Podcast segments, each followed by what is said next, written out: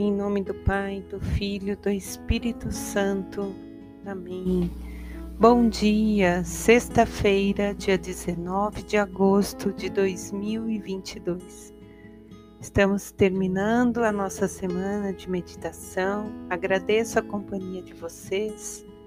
E hoje, nessa sexta-feira, vamos pedir ao Espírito Santo sabedoria, entendimento, inteligência, conselho, aqueles dons que sentimos mais forte no nosso coração. Talentos, virtudes e que possamos, dessa maneira, amar e ser amado. Hoje a igreja celebra São João Eudes. E o santo deste dia foi definido por São Pio V como autor pai doutor apóstolo promotor e propagandista da devoção litúrgica aos Sagrados Coração de Jesus e Maria. João Eudes nasceu em Normândia em 1601, é, num tempo em que estava sendo marcado pelo quietismo, filosofismo, e ao viver numa família religiosa, ele estranhou quando, externando o seu desejo de se consagrar a Deus, encontrou barreira com seu pai que não foram maiores do que o chamado do Senhor. Por isso, com 24 anos, ele se ordenou sacerdote. Homem de Deus, soube acolher e promover os frutos do Espírito para a época tanto assim que foi importantíssimo para a renovação e formação de todo o clero. A difusão da espiritualidade centrada nos corações de Jesus e de Maria, ao qual venceu com o amor afetivo de Deus as friezas e as tentações desse período.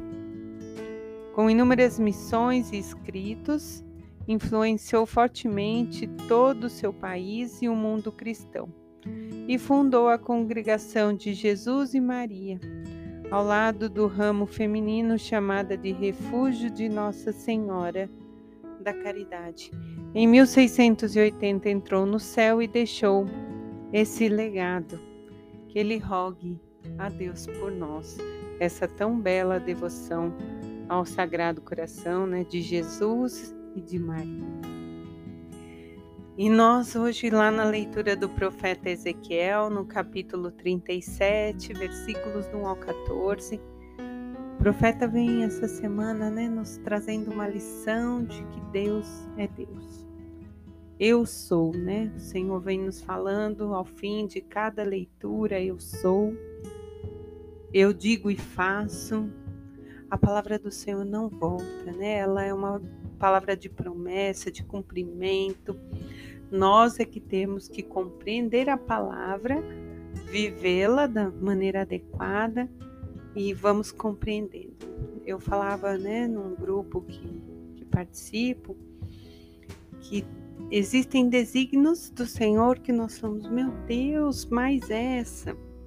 Mas quando nós olhamos com os olhos da fé, nós compreendemos as delicadezas do Senhor diante de determinadas turbulências, que é como o profeta diz. O profeta vai dizer que a ossada vai recuperar a vida. Imagine ossos ressecados tendo vida novamente. É sobre isso que o profeta está falando. E o Senhor vai falar: profetiza sobre eles, sobre os mortos, para que vivam. Eu sou, eu faço, eu digo. E é isso, o Senhor nos chama a sairmos do túmulo, do sepulcro. Nos chama a vida nova, Ele é, Ele faz, Ele transforma. Nós precisamos depositar a nossa confiança. Lembremos que Ele é o salmista vai dizer no 107: Louvai o Senhor, pois eterno é o seu amor.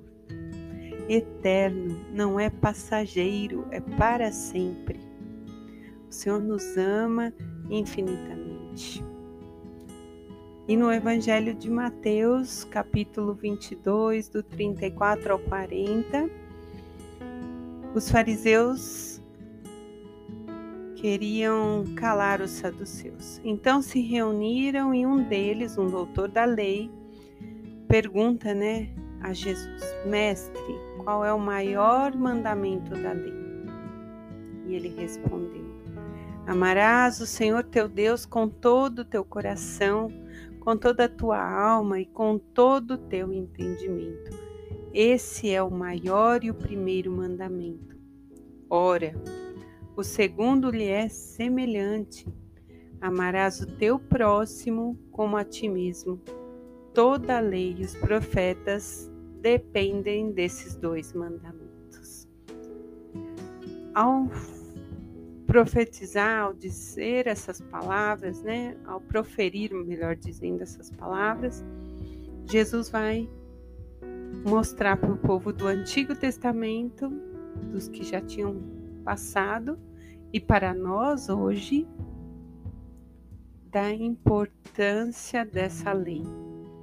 Ele nos dá esses dois mandamentos que se resumem a um. Então, nós vamos encerrando a nossa semana com uma delicadeza da parte do Senhor. Com essas palavras preciosas: amarás a Deus de todo o teu coração, com toda a tua alma, vai além do nosso corpo físico com todo o teu entendimento, entrando lá no nosso intelecto. E o segundo é semelhante: amarás o teu próximo como a ti. O marido não pode amar a esposa mais do que ele. A esposa não pode amar o marido mais do que ela. Mais que os filhos, mais que os pais. Porque gera o sentimento de posse, gera o sentimento de ciúmes, que vai desencadear outras situações entre as pessoas. Nós temos que nos amar. A partir do meu amor por mim, eu consigo derramar o amor ao próximo. Lembrando que antes de me amar, Deus é o centro do meu intelecto, do meu espírito e do meu corpo. Ele é que rege a minha vida. E a partir disso, eu me amo, eu me cuido, eu sou imagem e semelhança. E aí o Senhor se faz a partir de mim, e aí eu vou me derramando para o outro, vou me doando para aquele que o Senhor me confiou. Mas é importante nos amar, nos cuidar, com o centro de tudo, que é amarás o Senhor teu Deus. E quando nós voltamos lá no contexto do texto, os fariseus, os doutores da lei, resumiram né, a Torá em 613 leis. E como eram legalistas, isto é, mais preocupados com as leis do que com as pessoas, transformavam essa coleção de leis em peso para o povo, principalmente para os mais simples.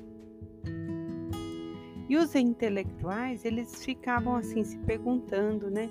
Quais mandamentos devem vir primeiro? Que é a pergunta que é feita. E aí a resposta do Senhor.